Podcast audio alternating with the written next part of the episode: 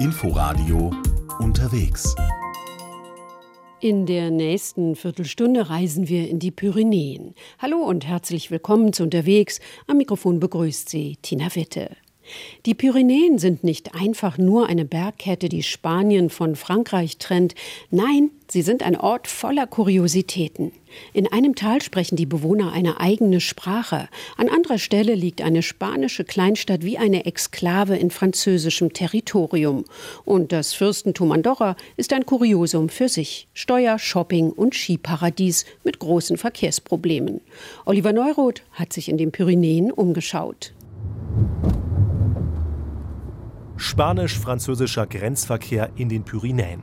Das heißt, aus Weiß wird plötzlich grün. Nach der Ortsausfahrt des Grenzstädtchens Puigcerdá verschwinden auf einen Schlag die spanischen Verkehrsschilder, schwarze Schrift auf weißem Untergrund und französische tauchen auf. In welche Richtung es nach Toulouse oder Perpignan geht, steht in weißen Lettern auf grünem Untergrund. Doch die Fahrt durch Frankreich dauert nicht einmal drei Minuten. Da kommen die spanischen Schilder zurück. Sie gehören zu Jivia, einer Pyrenäen-Exklave pertenece a España, pero está enclavado dentro del territorio francés. Jivia gehört zu Spanien, ist aber umgeben von französischem Territorium, erklärt Jordi. Er kommt aus der Nähe von Barcelona und ist mit seiner Frau Rossa auf einer Reise durch die Pyrenäen. Ich liebe es hier. Überall stehen Steinhäuser, die sehr typisch sind für die Gegend. Jivia ist einfach ein malerischer Ort, der sich zu besuchen lohnt. Hier steht zum Beispiel die älteste Apotheke Europas. Die sollte man sich als Tourist auf jeden Fall anschauen. Paul nennt Jivia eine kleine spanische Insel in Frankreich. Er selbst kommt aus Puigcerdá und arbeitet hier als Tankwart.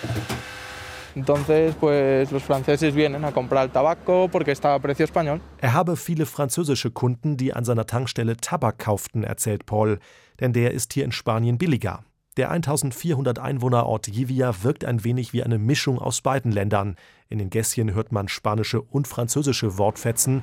Etwa genauso viele Autos mit dem einen und dem anderen Kennzeichen rauschen über die breite Durchgangsstraße. Doch zu Frankreich bestehe für viele Einheimische eher so etwas wie eine Hassliebe, sagt Jaime. Der 70-Jährige hat sein ganzes Leben in Jivia verbracht und kennt die ungewöhnliche Anbindung des Ortes an Spanien bestens. Der französische Abschnitt der Straße ist etwas enger, nicht so gut instand gehalten. So ist das eben. Jaime erinnert sich noch gut an die Zeit vor den freien EU-Grenzen, als er am Ortsausgang von Jivia seinen Pass vorzeigen musste, um die 1,7 Kilometer durch Frankreich zu fahren. Am Ortseingang von Puigcerdá war die nächste Kontrolle der Wiedereintritt nach Spanien. Das war etwas kompliziert. Für Lieferanten zum Beispiel, die die Strecke häufiger fahren mussten. Die Kontrollen waren echt streng. Zu Beginn der Corona-Pandemie fühlte sich Reime in diese Zeit zurückversetzt. Spanien und Frankreich bauten ihre Grenzposten wieder auf und diesmal durften die Bewohner nur mit triftigem Grund Jivia verlassen und in den spanischen Nachbarort fahren. Wir waren hier quasi eingesperrt, aber es fehlt uns ja an nichts. Wir haben Geschäfte, gleich zwei Supermärkte, eine Apotheke, eine Bäckerei. Man bekommt im Prinzip alles.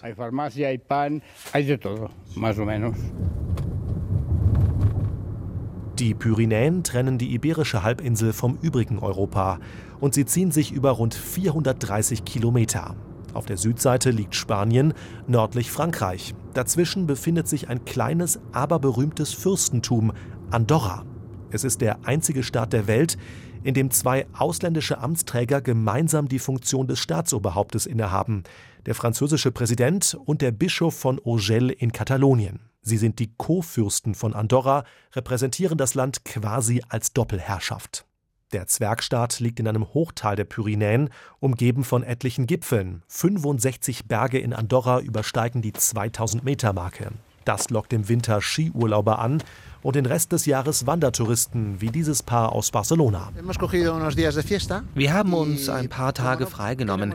Wegen der Corona-Krise wollen wir im Moment nicht weit weg verreisen. Daher sind wir hierher gekommen und erkunden die Berge.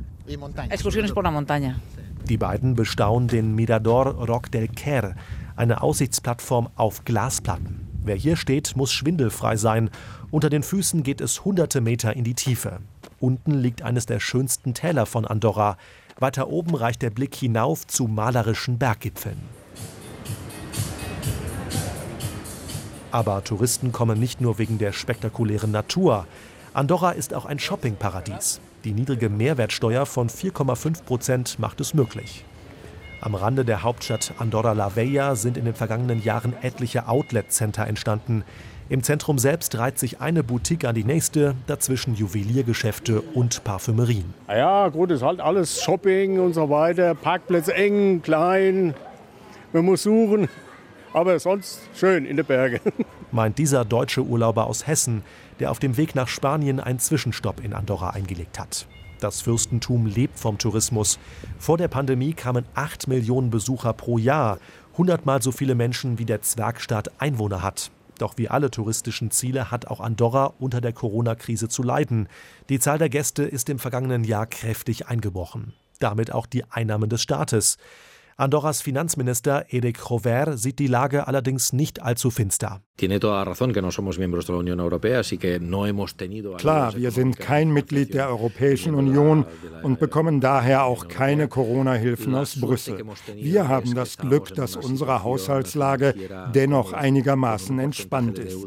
Unsere Staatsverschuldung beträgt nur 34 Prozent der Wirtschaftsleistung. In unseren Nachbarländern liegt diese Quote weit über der 100er-Marke. Das heißt, wir können problemlos Schulden aufnehmen, um die staatlichen Leistungen für unsere Bürger sicherzustellen. Aktuell laufen Verhandlungen zwischen Andorra und der Europäischen Union. Es geht nicht um einen Beitritt, vielmehr um einen besseren Zugang zum EU-Markt, zum Beispiel für die andorranischen Banken.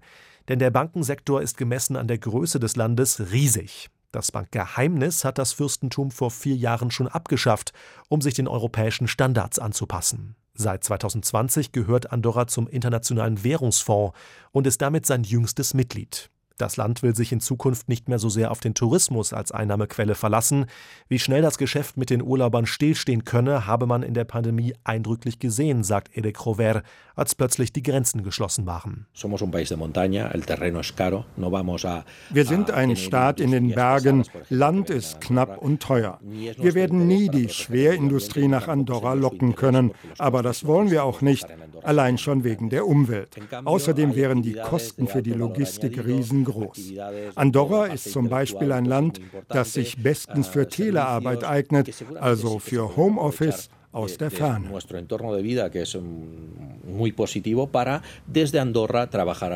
Denn die Versorgung mit schnellem Internet sei bestens, versichert der Minister.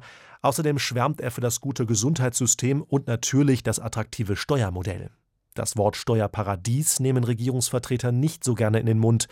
Aber de facto sind die Steuern so niedrig, dass sich vor allem Besserverdiener gerne einen Wohnsitz in Andorra zulegen. Zum Beispiel spanische Influencer und YouTuber.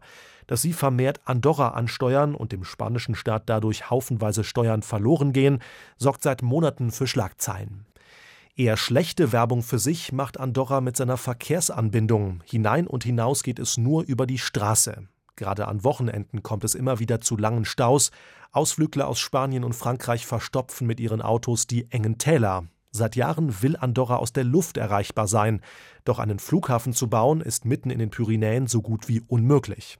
Daher kooperiert das Land nun mit seinem Nachbarn Katalonien und will einen Flugplatz dort für sich nutzen. Der kleine Flughafen La Seu d'Urgell, zehn Kilometer von der Grenze Andorras entfernt, hat zusätzlich den Namen Aeroport Andorra verpasst bekommen. Ab Mitte Dezember stellt die spanische Iberia eine Verbindung nach Madrid her, zum großen Umsteigeflughafen, von dem aus Anschlüsse in die ganze Welt möglich sind.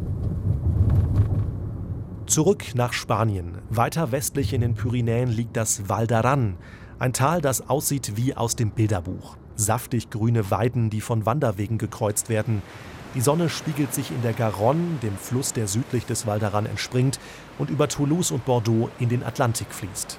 In der Ferne knapp 3000 Meter hohe Berge, blumengeschmückte Balkone an gepflegten Häusern, etwas Alpenidyll schwingt mit. Wäre da nicht das Spanisch, das die meisten Touristen hier sprechen und vor allem die spezielle Sprache der Bewohner? Mm, Heute ist ein schöner Tag, sagt Monika auf Aranesisch, als sie in eine der Bäckereien von Vielja kommt, dem Hauptort des Tals. Sie spricht die Sprache fast immer, mit Familie, Freunden und auf der Arbeit. Das ist ein Kulturschatz für die Menschen hier, eine eigene Sprache zu haben. Diesen Schatz sollten wir schützen. Bäcker José mag es, wenn seine Kunden ihn auf Aranesisch begrüßen. Aber das sei natürlich keine Pflicht, sagt er. Ich spreche mit allen Leuten aus dem Tal Aranesisch. Aber wenn wir ehrlich sind, es ist eigentlich eine Unterart des Okzitanischen. Eine romanische Sprache, die vor allem im südlichen Drittel Frankreichs gesprochen wird, an das das Val d'Aran grenzt. Ein bis zwei Millionen Menschen verwenden das Okzitanische nach Schätzungen im täglichen Leben. Doch im Val d'Aran sprechen nur noch 1700 Menschen Aranesisch. Josep Sanz ist der Präsident des Instituts für aranesische Studien in Vielja. Er macht für diese Entwicklung die Einwanderung mitverantwortlich. Tausende Menschen sind in den vergangenen Jahren zugezogen, weil es viele Arbeitsplätze im Tourismus gibt. Das Val d'Aran ist eines der größten und wichtigsten Skigebiete Spaniens. All diese Migranten kamen aus südamerikanischen Ländern, aus Rumänien oder den Maghreb-Staaten. Klar, sie sprechen andere Sprachen. Durch diese Menschen wuchs die Einwohnerzahl im Tal und es sank der Anteil der Menschen stark, die unsere Sprache tagtäglich sprechen. Denn eine kleine Bevölkerungsgruppe, wie wir es sind, kommt mit unserer Sprache natürlich nicht gegen mehrere tausend Zugezogene an. Doch nicht nur Zuzug im großen Stil lässt das Aranesische verblassen, auch familiäre Veränderungen im Kleinen. Wenn in einem Drei-Personen-Haushalt, in dem alle Aranesisch sprechen, der Sohn eine Frau heiratet, die nur Spanisch spricht, führt das mittelfristig dazu, dass in diesem Haushalt zu 70 Prozent Spanisch gesprochen wird. Das belegen Studien, die wir gemacht haben. Dazu kommt es also, wenn sich ein spanisch sprechender Mensch in einen aranesisch sprechenden verliebt.